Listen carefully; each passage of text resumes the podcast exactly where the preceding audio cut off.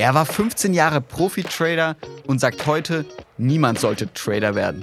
Willkommen bei Money Mindset. Ich bin Leo Ginsburg.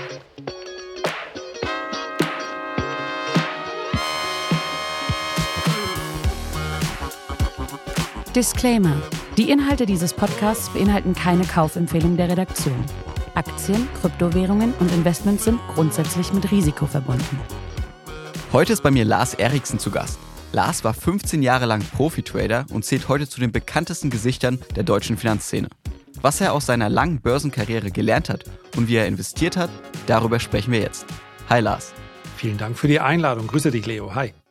Was ist der grundlegende Unterschied zwischen einem Trader und einem normalen Anleger? Beste Frage, die du stellen konntest, denn es ist genau die Unterscheidung, die ich auch ganz am Anfang, wenn ich über Geldanlage spreche, immer vornehme. Es sind zwei Disziplinen mit völlig unterschiedlichen Regeln. Ganz wesentlich geht es hier um die Zeitebene, sprich der langfristige Investor und dazu zähle ich auch alle, die regelmäßig einen ETF-Sparplan besparen oder die einfach gerne passiv in Aktienmärkte investieren möchten. Das kann via Einzelaktien oder eben auch ETFs sein. Die haben einfach nur die Regel, so simpel sie klingt, sich in Krisen nicht verrückt machen zu lassen. Also nicht zu verkaufen, wenn der Bauch schreit, eigentlich geht hier doch gerade alles schief, ich will raus. Das war's schon. Ansonsten müssen die entweder durch die ETFs eben marktbreit investiert bleiben oder die richtigen Aktien auswählen. Diejenigen, die sich als aktive Anleger bezeichnen, und dazu gehören Trader auf allen Zeitebenen, also sogenannte äh, Tick-Trader, die tatsächlich auf Sekundenebene handeln oder diejenigen, die sagen, ich halte meine Aktie oder ein ETF für einige Tage oder Wochen. All diejenigen sind aktive Anleger und bei denen ist ganz entscheidend, dass sie darüber nachdenken, wo steige ich denn wieder aus? Da muss sich der langfristige Investor eher keine Gedanken drüber machen. Der denkt über den Ausstieg noch gar nicht nach. Und das ist meines Erachtens der ganz, ganz große Unterschied. Wie du als Trader investiert hast, darüber sprechen wir gleich. Erstmal, warum wurdest du eigentlich Trader und wie hat es bei dir angefangen? Das war eigentlich eine zufällige Situation. Ich habe während des Studiums Tennistraining gegeben und das war damals ganz gut bezahlt. Ich habe 30 Mark die Stunde bekommen. D-Mark, das ist die Währung, die wir hatten vor dem Euro. Das sei allen Jüngeren hier mit auf den Weg gegeben. Und ja, 30 Mark, das war eine ganze Menge. Noch dazu hat man als Student nicht ganz viel Steuern bezahlen müssen. Also das war schon ganz gut. Und ich habe dann im Studium, ich habe ein duales Studium gemacht, einen Professor gehabt für Finanzierung und Investition und der hat uns so von seinen Börsenabenteuern, das war eindeutig ein aktiver Anleger, immer mal erzählt. Weiß ich noch, da war, ich meine, es war Six, eine Aktie, die ihn interessiert hat, gibt's ja heute noch. Und das klang dann für mich am Anfang irgendwie wie böhmische Dörfer, aber hat mich nicht so richtig losgelassen. Und dann ist mir aufgefallen, wirklich, das klingt so profan und simpel, aber vielleicht sind junge Männer ja immer so gestrickt. Also ich habe im Börsenteil der Tageszeitung bei uns vor Ort, Flensburger Tageblatt, habe ich gesehen, die Allianz-Aktie, die war an einem Tag bei, ich sage jetzt mal 130 Mark und am nächsten Tag bei 135 Mark. Und ja, weise wie ich gewesen bin zu der Zeit, dachte ich, wenn du dann genügend von dieser Allianz-Aktie an dem Tag gekauft hättest und am nächsten Tag mit fünf Mark Gewinn wieder verkauft hättest, ja, mit dem entsprechenden Kleingeld würdest du dann ja noch mehr verdienen als mit Tennistraining. Und das war wirklich mein Einstieg. Von da an habe ich mich damit beschäftigt. Man musste damals noch sehr proaktiv sich die Informationen einholen. Solche Podcasts wie diesen gab es noch nicht. Es gab, glaube ich, überhaupt noch gar keine Podcasts. Nee, es gab Hörspiele im Radio. Aber, aber Farbfernsehen gab's schon, also ich kann alle beruhigen. Ja, und das war, das war mein Einstieg. Da war ich getriggert. Dann hat sich das Ganze natürlich über ein paar Jahre hinweg entwickelt, weil ich auch noch nicht das Geld hatte, um dann aktiv zu werden. Aber es hat mich nie wieder losgelassen. Wie alt warst du da, als du da die Allianz-Aktie gesehen hast? Da war ich Mitte 20 in etwa, ja, so 24, 25 und es hat dann noch bis 1998 gedauert. 1998 war ich dementsprechend 26 Jahre alt, ja, so zweites Halbjahr 1998. Das war der Zeitpunkt, wo ich gesagt habe, ja, dann kannst du es ja jetzt eigentlich mal probieren. Und ich hatte, das muss ich dazu sagen, ein Background. Es war also eigentlich geplant, dass ich im Unternehmen meines Vaters dann irgendwann in seine Fußstapfen trete. Was war das für ein Unternehmen? Äh, mein Vater hat in Flensburg zwei private Seniorenwohneinrichtungen. Aber das gab mir eben die Möglichkeit zu sagen, du hast, bekommst hier ein regelmäßiges Einkommen. Wenn du es mal ausprobieren willst mit aktivem Handel, und dazu muss ich sagen, sowas wie Trader oder Daytrader zu werden, das klingt heute für die meisten schon ein bisschen verrückt, aber zu der Zeit war das eigentlich völlig abwegig. Und ich habe es überhaupt auch nur ins Kalkül gezogen, weil damals ein Anbieter, die gibt's heute noch, die Sino, ein kleiner Broker in Düsseldorf, die Möglichkeit geboten hat, für Privatanleger von fallenden Kursen zu profitieren. Und das war mir immer klar. Ich kann nicht an diesem Markt bestehen, in dem ja normalerweise Profis unterwegs sind, wenn ich nur in eine Richtung handeln kann. Denn institutionelle Anleger, Hedgefonds, Banken, was auch immer, können in beide Richtungen handeln. Und das war 1900, ich glaube, es gab sie schon 1996, aber 1998 habe ich sie für mich dann entdeckt und habe gesagt, okay, das, äh, das ist zumindest mal Chancengleichheit. Und wenn du es probieren willst, dann jetzt. Und ja, es hat dann ungefähr ein Jahr gedauert und dann habe ich nicht wieder aufgehört zu traden, sondern meinem Vater gesagt, tut mir leid, du musst dir einen anderen Nachfolger suchen. Ich möchte jetzt traden. Das heißt, du hast gesehen, okay, Shorten ist auch eine Option und hast dann angefangen mit dem Trading. Das erste Jahr verlief dann erfolgreich, dass du dann gesagt hast, okay, nach einem Jahr, ich kann das hauptberuflich machen? Ja, damit hier kein falscher Eindruck entsteht. In den Jahren davor habe ich auch schon im Depot immer wieder gehandelt und auch mit reichlich Misserfolg. Also bis ich so losgelegt habe, war ich in meiner Ausbildung schon relativ weit fortgeschritten und da ich keine Ausbildung in Form eines Mentors oder eines Programmes genossen habe, musste ich mir das selber beibringen. Und das sieht dann in der Praxis meist so aus, dass man einfach jeden Fehler macht. Nicht vorsätzlich, aber das passiert zwangsläufig. Und im besten Fall macht man aber die meisten Fehler eben nicht wieder und wieder und wieder und wird dann mit der Zeit immer besser. Und äh, 1998 habe ich dann äh, tatsächlich gesagt, okay, ich konzentriere mich jetzt komplett darauf und hatte das Riesenglück, Sonst wäre das vermutlich anders verlaufen. Das muss man ganz offen so sagen. Ich hatte das Riesenglück, dass diese Dotcom-Blase in der Entstehung war. Das heißt, es gab enorm viel Volatilität und man konnte auf beiden Seiten Geld verdienen, was es in den allermeisten Börsenphasen so nicht zu verdienen gibt. Ich kann mir also in meine Vita reinschreiben, ja, ich war im Trading von Anfang an erfolgreich, aber das war eindeutig der Börsenphase geschuldet bis zum Platzen der Dotcom-Blase hatte ich dann glücklicherweise noch ein bisschen mehr gelernt, so dass ich auch in schwierigeren Börsenphasen dann ganz gut durchgekommen bin. Aber 98, 99, das war eine Marktphase, da musste man jetzt kein besonderes Geschick haben, um erfolgreich zu sein. Ein bisschen kann man das vergleichen vielleicht mit den letzten drei Jahren, wo man wirklich alles kaufen konnte, auch wenn man jetzt langfristig ein bisschen investiert, was ein bisschen hochgegangen ist auf jeden Fall mal mit zweites Halbjahr 2020 und erstes Halbjahr 2021. Ich glaube tatsächlich, dass die letzten sechs Monate dann so ziemlich die schwierigsten waren. Gerade für diejenigen, die ein bisschen neuer erst zur Börse gekommen sind, weil einfach dieser, ja, wenn man einen Bärenmarkt zum ersten Mal erlebt, dann ist der anstrengend. Und noch dazu ein Bärenmarkt quer durch alle Anlageklassen. Es gab ja überhaupt keinen Platz, um sich zu verstecken. Aber ich denke, 2020 werden wohl einige an die Börse gekommen sein nach dem Corona-Crash und äh, Weihnachten gedacht haben, warum bitteschön bin ich denn jemals arbeiten gegangen? Ja, ja. Börse ist ja so einfach. Alle dachten, sie sind Warren Buffett auf jeden Fall. Ja, ja, genau. Und dann noch mit Buy and Hold, da war ja gar kein äh, Trading notwendig. Das ist vergleichbar, genau. Ne, die ähnliche Euphorie, die entstand dann im Jahr 99, 2000, das war schon außergewöhnlich. Wir sprechen gleich, was deine Investmentstrategie damals war, aber kurz zu deinem Job. Also Trader. Wie sieht so ein normaler Alltag dann eigentlich aus, wenn man Profi-Trader ist? 5000 Bildschirme, 10 Flaschen Cola oder was kann man sich darunter vorstellen? Cola war es bei mir eher nicht. Äh, Alkohol auch nicht. Ich hatte auch nicht den ganzen Schreibtisch, weiß ich nicht, wie man sich das so vorstellt, an der Wall Street, dass ich mir permanent eine Line nach der anderen mit der goldenen Kreditkarte. So war es nicht. Zigaretten. Ich habe ziemlich intensiv geraucht, 20 Jahre lang.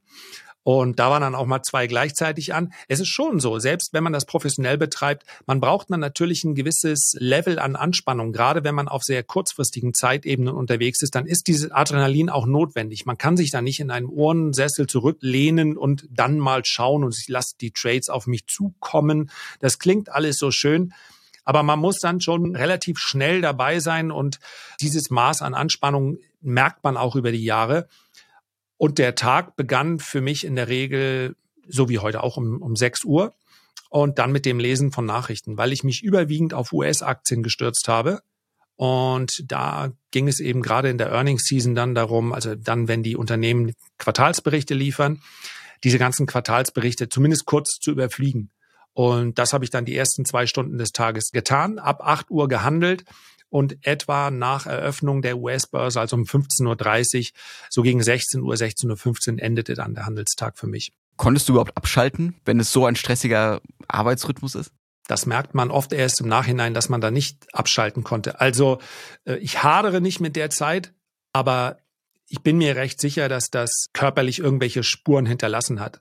Das merke ich, Gott sei Dank, habe ich dann mit den Jahren immer weniger gemerkt. Aber Trading ist sowohl geistig als auch äh, physisch wirklich eine Herausforderung. Ich habe es zu der Zeit insbesondere gemerkt, in dem Moment, wo dann der Druck dazu kam. Einfach deshalb, ich bin dann 29, 30, 31 dann wurden beide Kinder von mir geboren, du kaufst ein Haus, du hast Verpflichtungen, du musst Versicherungen bezahlen und als Trader verdienst du eben exakt null Euro, wenn du nichts machst. Von daher war Urlaub bei mir immer nur sehr kurz. Und ja, den Druck habe ich, habe ich schon gespürt. Glücklicherweise ist man mit äh, 30 noch ein bisschen resilienter und widerstandsfähiger gegen solche Einflüsse. Aber das war auch schon ein Grund, dass ich dann im Laufe der Jahre gemerkt habe, du musst dich hier eigentlich auch mal anders orientieren mit der Zeit. Natürlich ist es nicht mehr das gleiche Adrenalin, was man am Anfang ausschüttet und mit dem Erfolg kommt natürlich auch ein bisschen Sicherheit und Ruhe, aber ich hatte dann schon für mich mehr und mehr das klare Bild vor Augen, du kannst das nicht ewig machen. Morgens aufgestanden, Zeitung gelesen. Was war deine Investmentstrategie, als du damals Trader warst? Wie bist du vorgegangen? Wie hast du dein Geld investiert? 90 Prozent meines gesamten Tradings und am Anfang waren es 100 Prozent waren News Trading. Im Wesentlichen geht es beim News Trading darum, ganz vereinfacht formuliert, zu entscheiden, ob die Reaktion einer Aktie auf eine Nachricht gerechtfertigt ist, ob sie möglicherweise noch deutlicher ausfallen sollte, sowohl bei positiven als auch bei negativen Nachrichten, oder ob die Nachricht, und das passiert auch sehr häufig, vielleicht übertrieben ist. Und das ist dann gerade bei US-Werten interessant. Das ist zu dem Zeitpunkt, das kann ich heute niemandem mehr empfehlen, weil sehr viel mehr Algos und verschiedene Software vor diese Handelsrechner geschaltet ist. Das heißt, so diese klassische Arbitrage, die es damals gab, die gibt es heute so nicht mehr. Aber die zeitversetzte Arbitrage war zu dem Zeitpunkt möglich. Einfaches Beispiel. Um 10.30 Uhr, also zu einem Zeitpunkt, wo der US-Handel noch gar nicht begonnen hat, wird eine Apple-Aktie von einem großen Investmenthaus, nehmen wir mal JP Morgan, von Halten auf Kaufen hochgestuft dann ist klar in dem Moment, dass die Apple-Aktie darauf positiv reagieren wird. Sie wird aber in den USA und dort wird zu 100 Prozent der Kurs gemacht, noch gar nicht gehandelt. Sie wird aber auch an deutschen Börsenplätzen gehandelt. Das heißt also, ich reagiere dann, sage, okay, JP Morgan, es ist die größte Investmentbank, hat zusammen mit Goldman Sachs in ihren Ratings das größte Gewicht, dürfte bei einem Schwergewicht wie Apple etwa für einen Kursgewinn zwischen ein und zwei Prozent sorgen. So, und wenn es mir dann gelingt, weil ich schnell genug bin, vielleicht Aktien zu kaufen, die noch einigermaßen fair gegenüber dem Schlusskurs von gestern Abend gehandelt werden, dann ist das eben meine Aufgabe davon, so viele Stücke wie möglich zu bekommen und sie dann vielleicht mit 1 oder 1,5 Prozent Gewinn wieder zu verkaufen. Das ist also ein Geschäft, was in dem Derivate eine untergeordnete Rolle spielen, sondern aufgrund der vergleichsweise überschaubaren Bewegung handelt man dort in den allermeisten Fällen die Aktie direkt. Das geht natürlich eben auch in die andere Richtung, wenn es ein Downgrade gibt. Ist jetzt ein ganz einfaches Beispiel, aber so sieht News Trading aus. Das klingt mega spannend, aber auch mega stressig. Also, dass man irgendwie immer am Bildschirm sitzen muss und warten muss auf die nächste Agenturmeldung. Du hast wahrscheinlich dann immer Presseagenturen dir angeschaut, dpa, Reuters und so weiter. Also, die Nummer eins ist noch immer und sündhaft teurer und waren sie schon immer äh, Bloomberg. Bloomberg sind ja, die ja. schnellsten, weil man bei Bloomberg mit Kürzel arbeiten kann. Das heißt also, wenn ich dann, also werde ich wahrscheinlich auch meinen Lebtag nicht vergessen, obwohl ich schon seit ja, locker zwölf Jahren kein Bloomberg mehr habe. Aber wenn ich beispielsweise alle Veränderungen von Analysten-Ratings eingeben möchte, dann müsste ich bei Reuters, das ist die Nummer zwei auf dem Markt, äh, müsste ich dann verschiedene äh, Befehle miteinander kombinieren. Das geht auch in unter einer Minute. Bei Bloomberg ist es aber nie Anna Change. Und das kann ich natürlich noch schneller eingeben. Und dann werden mir alle, wenn ich nie Anna Change US, dann werden mir alle verschiedenen Ratings aus US-Werten angegeben. Und von daher kann man sich mit diesen Kürzeln da sehr schön durchhangeln, kostet weit über 20.000 Dollar im Jahr. Äh, lohnt sich also garantiert nicht für die allermeisten Privatanleger. Aber klar, die Informationen, die, das Setting, was man sich da schafft, muss dann auch dementsprechend ein professionelles sein. Du hast ja 15 Jahre lang professionell gemacht. Wie viel verdient man da als Trader, beziehungsweise wie viel hast du da verdient? Das hängt sehr davon ab, was man macht. Ich denke, wenn man plant, mit Trading reich zu werden, ist ein verwegener Plan, dann sollte man sich natürlich ein Geschäft raussuchen, was sich auch skalieren lässt. Und da fällt mir als erstes der Futures-Handel ein. Also ich kann natürlich, wenn ich weiß, ich bin mit einem Future-Kontrakt sehr erfolgreich, kann ich das Ganze natürlich auch theoretisch mit drei oder fünf oder mit zehn Kontrakten machen. Und dementsprechend werde ich dann auch mehr verdienen. Im News Trading ist die Begrenzung immer durch das Volumen gegeben. Denn wenn ich versuche, eine Apple-Aktie, um bei dem Beispiel zu bleiben, in Frankfurt zu kaufen, dann werde ich ein paar Stücke bekommen, aber die nächsten, die werden dann schon teurer und die nächsten werden wieder teurer. Oder, und das gehört auch dazu, auf eine Order, die ausgeführt wird, gibt man 30, 40 Orders auf. Da kriegt man einfach keine Stücke, weil der Makler sagt, hupsala, was will der denn hier mit einmal eine Aktie? Ich kann mich gar nicht hatchen in den USA. Auf eigenes Risiko gehe ich nicht. Nee, mache ich nicht. Und dann gab es natürlich auch noch einige Konkurrenten. Also man hat das dann schon gemerkt, wenn man eine Minute zu spät dran ist nach so einer großen Meldung, dann braucht man es eigentlich gar nicht mehr versuchen. Und insofern würde ich sagen, dass ich in den 15 Jahren zumindest so viel verdient habe, dass ich dadurch einigermaßen finanziell unabhängig geworden bin, aber nicht in dem Sinne Yacht in Saint-Tropez und eine Wohnung irgendwo im, im, Skigebiet oder sonst irgendwas. Aber so, dass wenn ich es mir gut einteile, äh, zumindest eine ganze Zeit lang gereicht hätte, aber wer hört schon mit Mitte 40 auf zu arbeiten? Also es macht einem ja in der Regel auch Spaß. Aber ganz ehrlich, wenn man viel arbeiten möchte und äh, lernbereit ist und gute Ideen hat, Trading, da muss man schon wirklich eine Leidenschaft für haben. Der Gedanke, damit kann ich am schnellsten reich werden, der ist völlig abwegig. Hattest du auch zwischendurch Angst gehabt, beziehungsweise dich nicht so sicher bei dieser Art von Job gefühlt? Ja, durchaus, klar. Insbesondere dann, wenn du Phasen hast, die nicht so gut laufen oder wenn du besonders hohe Einzelverluste hast. Ich habe das bei mir im Podcast schon mal erzählt. Mein höchster Einzelverlust war wahrscheinlich der Moment, in dem die, die Älteren werden sich wieder erinnern, die VW-Aktie so durch die Decke gegangen ist. Weil Wiedeking, damals Porsche-CEO oder Vorstandsvorsitzender, versucht hat, die größere Porsche sich einzuverleiben. Das hat nicht geklappt, aber über diese Optionsgeschäfte ist die VW-Aktie dann in die Höhe geschossen, machte überhaupt keinen Sinn mehr, war phasenweise so hoch bewertet wie der gesamte Rest des DAX. Und da war ich eben auf der verkehrten Seite. Das kann auch jemandem passieren, der schon lange am Markt ist, immer dann, wenn etwas geschieht, was man noch nie vorher erlebt hat. Es gibt dann keine Erfahrungswerte. Also kurzum, ich habe da einen sechsstelligen Verlust eingefahren, der ja der nicht so ganz angenehm war. Und in dem Moment, klar, hat man dann auch sowas wie Existenzängste, keine Frage. Sechsstelliger Verlust, das ist viel, auf jeden Fall. Ja, also das ist schon so, meine Jahreseinkünfte waren dann auch äh, sechsstellig. Aber ja, das gerade für einen relativ jungen Menschen war das schon ein gutes Einkommen. Aber nichtsdestotrotz, wenn du das Gefühl hast, dass du doch viele, viele Monate jetzt quasi umsonst gearbeitet hast, dann ist es unabhängig von der absoluten Größe, die man da verliert, einfach kein angenehmes Gefühl. Und dann kommen natürlich auch Existenzängste. Dann rechnet man, was passiert, wenn ich jetzt nochmal so ein Halbjahr habe oder nochmal oder nochmal. Oder was passiert, wenn ich den Touch komplett verliere? Was passiert, wenn es mit einmal verboten ist? Das haben auch einige Börsen in Deutschland gemacht, dann Werte zu shorten. Also solche Gedanken hat man schon, weil man dem ja letztlich dann auch ausgeliefert ist. Ist vielleicht auch eine Typfrage, ja, das muss man auch sagen. Vielleicht bin ich deshalb einigermaßen erfolgreich gewesen im Trading, weil ich ziemlich risikoavers bin. Geld an sich hat für mich keine besondere Faszination. Also das zieht mich nicht an. Mich war das, das war für mich eher der sportliche Ehrgeiz. Du hast gerade über deinen größten Fehler beim Trading gesprochen. Was war sozusagen dein bester Deal? Also mit welcher Aktie hast du am meisten Plus gemacht? Ja, das war der, der auch im Nachhinein am meisten wehgetan hat, der aber erst dafür gesorgt hat, dass ich den Ansporn hatte, dann es besser zu machen und professioneller an die Sache ranzugehen. Die hieß High Speed Net Solutions, braucht niemand zu googeln, die gibt es heute nicht mehr. Da ging es also um Übertragungstechnologien, um Wavelets und das klang für mich alles super spannend. Und die Aktie habe ich jedenfalls bei vier Dollar gekauft und in der Spitze war die Aktie bei etwa 32, 33 Dollar. Und wenn jetzt gleich einer sagt, nachdem ich das formuliere, der wäre doch ja alle Tassen im Schrank.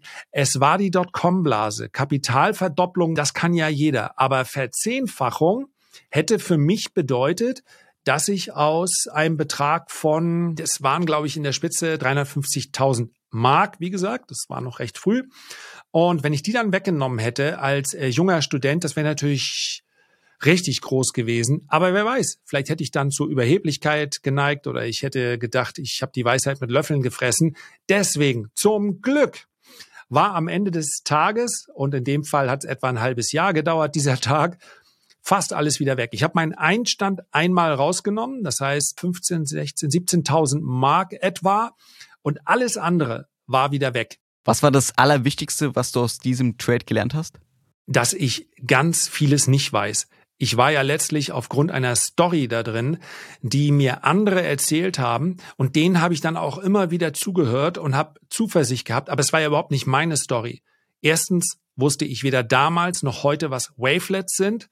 Zweitens weiß ich heute, immerhin, dass ein Letter of Intent rein gar nichts wert ist. Das wissen im Übrigen auch all diejenigen, die in den letzten Jahren immer wieder Wasserstoffaktien gekauft haben, weil das Unternehmen eine Absichtserklärung mit einem großen indischen Busunternehmen unterzeichnet hat. Wir wollen vielleicht in Zukunft mal was machen. Also diese Absichtserklärung ist am Ende des Tages einfach nur so ein Handshake, lass uns in Verbindung bleiben. Und ich habe einfach gelernt, dass ich über den Markt und über Aktienhandel fast gar nichts weiß ich hatte nur eine Menge Motivation, aber noch kein Rüstzeug.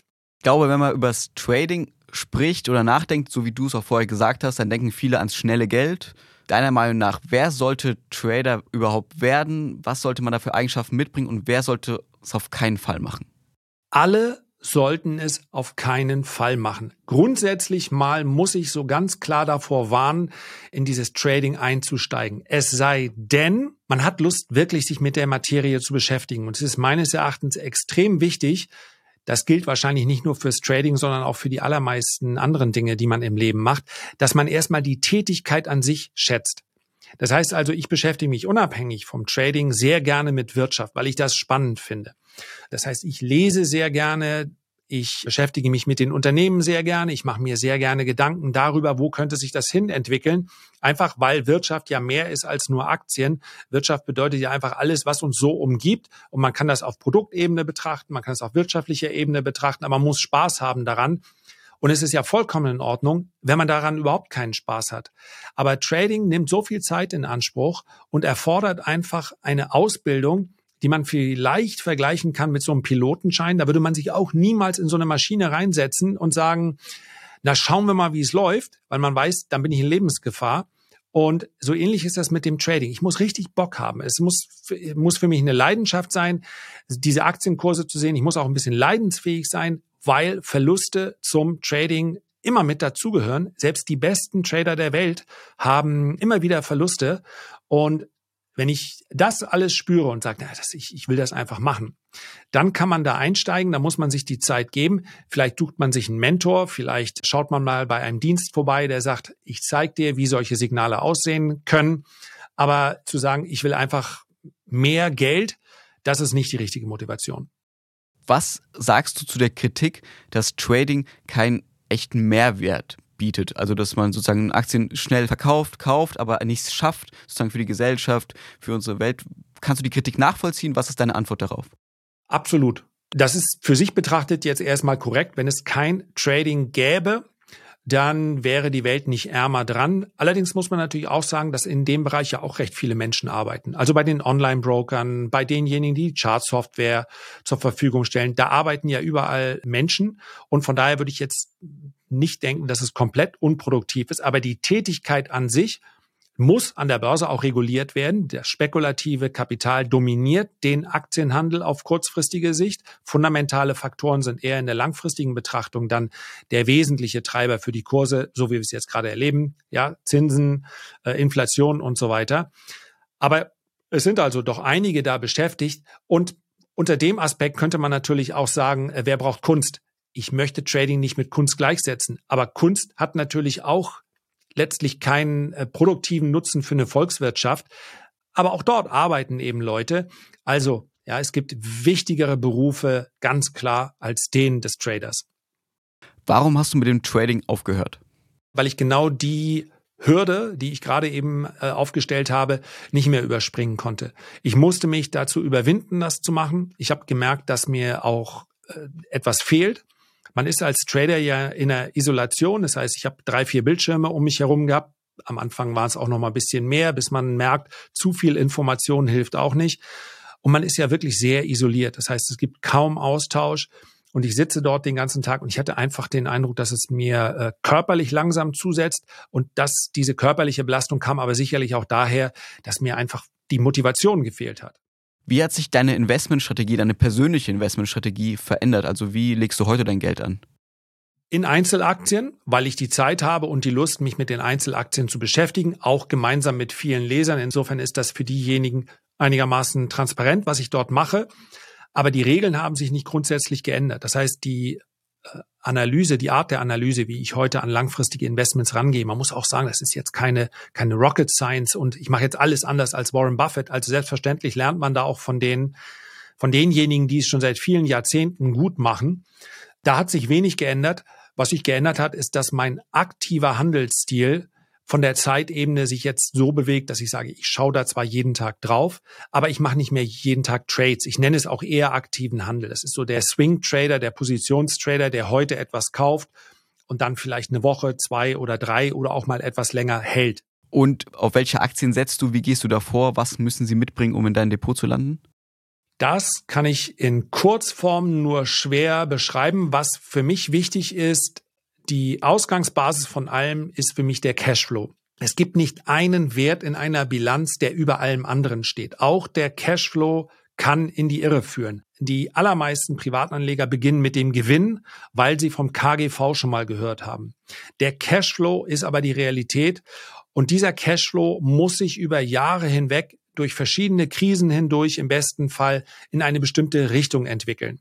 Dazu muss man dann schauen, was für ein Management. Für mich ist ganz entscheidend, das allerbeste Unternehmen kann, das haben wir in der Vergangenheit erlebt bei Daimler-Benz damals, bei AOL, AOL, wer erinnert sich noch dran? Ja, die waren mal Marktführer.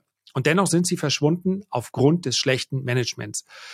Und wenn man sich diese beiden völlig unterschiedlichen Ebenen anguckt und von dort dann beginnt, so in die Bilanz reinzugehen, man muss natürlich auch einfach dann die Kennzahlen ein bisschen analysieren, schauen, wie hat sich das in der Vergangenheit entwickelt, wie krisenresistent sind die Unternehmen, wie groß ist der Burggraben um dieses Unternehmen, dann hat man eine ganz gute Ausgangsbasis, dann nimmt man sich ein Wochenende Zeit und dann ist man schon sehr viel weiter.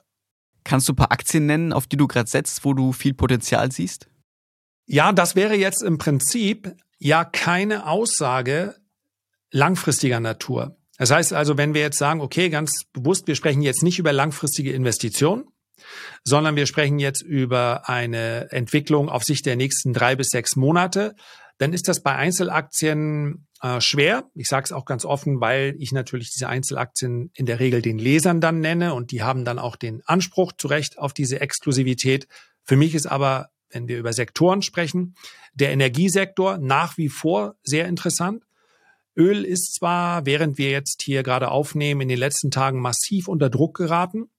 Ich glaube aber, das könnte ein Effekt sein, der maximal einige Wochen anhält. Das hängt meines Erachtens auch mit dem Preiscap für russisches Öl zusammen. Da finden vermutlich im Hintergrund Arbitragegeschäfte statt. Anders ist es kaum zu erklären, dass in einer Phase, wo wir China ja schon wieder in, jetzt ins Reopening reingehen, ähm, derart unter Druck geraten. Also Korrekturen in ähm, Ölwerten im gesamten Energiesektor sind auch in den erneuerbaren Energien sind für mich interessant. Und dann auch, es gibt ja so diesen Moment, auf den eigentlich alle warten, nämlich wann macht die Fed eigentlich Pause? Dabei ist sie mehr oder weniger schon hier drin. Das heißt also, ich glaube, Technologie und Wachstumswerte die kann man in der nächsten Phase des Ausverkaufs, die könnte sehr interessant werden, denn wir haben da so langsam einige Kandidaten, die wirklich zumindest mal eine faire Bewertung haben. Und Bärenmärkte enden oft mit einer Übertreibung. Das heißt also, wenn die sogar unterbewertet erscheinen, dann darf man da auf eine Erholung durchaus mal spekulieren. Du hast sehr lange getradet, darüber haben wir schon gesprochen. Für unsere Hörerinnen und Hörer, die jetzt nicht traden, sondern langfristige Investoren sind, wie die meisten von uns, würde ich mal einfach mal schätzen. Was ist das Wichtigste, was man vom Trading lernen kann, was man auf diese Investmentstrategie anwenden kann? Disziplin. Das ist wirklich, also Disziplin und Consistency, Beständigkeit. Das sind so zwei Werte, die sind tatsächlich auch in der Geldanlage extrem wichtig. Ich nehme immer wieder wahr und stelle auch fest anhand von Leserbriefen oder Mails, die mich erreichen, dass viele so zum Beispiel einen ETF-Sparplan eröffnen. Und dann fällt der Markt, wie wir es jetzt zuletzt häufig erlebt haben, der fällt dann für mehrere Wochen oder Monate und dann wird diese Strategie wieder in Frage gestellt. Und dann gehört man eben genau zu denen, die dann im Tief wieder den Plan auflösen, weil man sagt, ich wusste es doch, jetzt bin ich zu spät dran. Nochmal, es gibt, wenn wir genau hinschauen, sieben, acht, wenn man acht Jahre seinen ETF-Sparplan hält, dann hätte man zu knapp 95 Prozent aller Marktphasen nie einen Verlust erzielt. Es gibt eine Marktphase, die die Statistik ein bisschen kaputt macht und deswegen muss ich eingrenzen. Der längste Zeitraum liegt bei zwölf, zwölfeinhalb Jahren. So lange hätte man dann halten müssen und dann hätte man eine schöne Rendite eingefahren. Und von daher ist die, die Aufgabenstellung nicht so groß. Aber man muss dann eben die Disziplin haben, dann auch weiterzumachen. Dann seinen Sparplan, so wie in den letzten Monaten, weiter zu bedienen. Und das, das war's schon. Ja, aber wenn man, wenn man merkt, man kann es ja auch anhand der Statistiken ablesen, dort lesen wir, wie groß oder wie hoch ist die Investitionsquote der Deutschen in Aktien. Da merken wir immer wieder in einer Bullenphase, wenn die Kurse steigen, dann kommen mehr rein in den Markt und investieren. Aber offensichtlich gibt es eben auch einige tausende Anleger, die dann wieder das Handtuch werfen. Und das ist das ganz große Problem. Und dann noch diversifiziert investiert sein, nicht auf die Idee kommen, dass der Biotech-Wert, der vielleicht morgen den Durchbruch findet, das ist Spekulation. Das gehört nicht in langfristiges Portfolio. Also ich sage immer, ich brauche 30 Minuten, dann habe ich jemandem die Sinnhaftigkeit von langfristiger Anlage erklärt. Äh, das dauert fünf Minuten und die anderen 25 Minuten sprechen wir darüber, dass er bitte schön einfach nur durchhalten soll. Ich glaube, hier waren es sogar nur zwei Minuten. Dann, Lars, danke, dass du hier warst und dass wir über deine Investmentstrategie und dein Leben sprechen konnten. Ganz herzlichen Dank. Das war wieder eine Folge Money Mindset und die letzte in diesem Jahr. Wir hören uns wieder am 10. Januar. Da geht es weiter mit Money Mindset und mit vielen spannenden Gästen. Bis dahin folgt uns auf Instagram, um nicht zu verpassen, wann es wieder losgeht. Und ich möchte euch an dieser Stelle auch nochmal Danke sagen. Danke, dass ihr zuhört. Danke, dass ihr uns schreibt auf Instagram, auf allen anderen Kanälen. Das freut mich wirklich sehr. Im Februar sind wir gestartet. Wir hätten niemals gedacht, dass wir so viele Hörerinnen und Hörer haben. Und ich freue mich auf alles, was noch kommt, auf viele spannende Gäste, auf viele spannende Investmentgeschichten. Bis dahin wünsche ich euch schöne Feiertage, einen guten Rutsch, viel Rendite und wie immer, ich bin Leo Ginsburg. Bis zum nächsten Mal.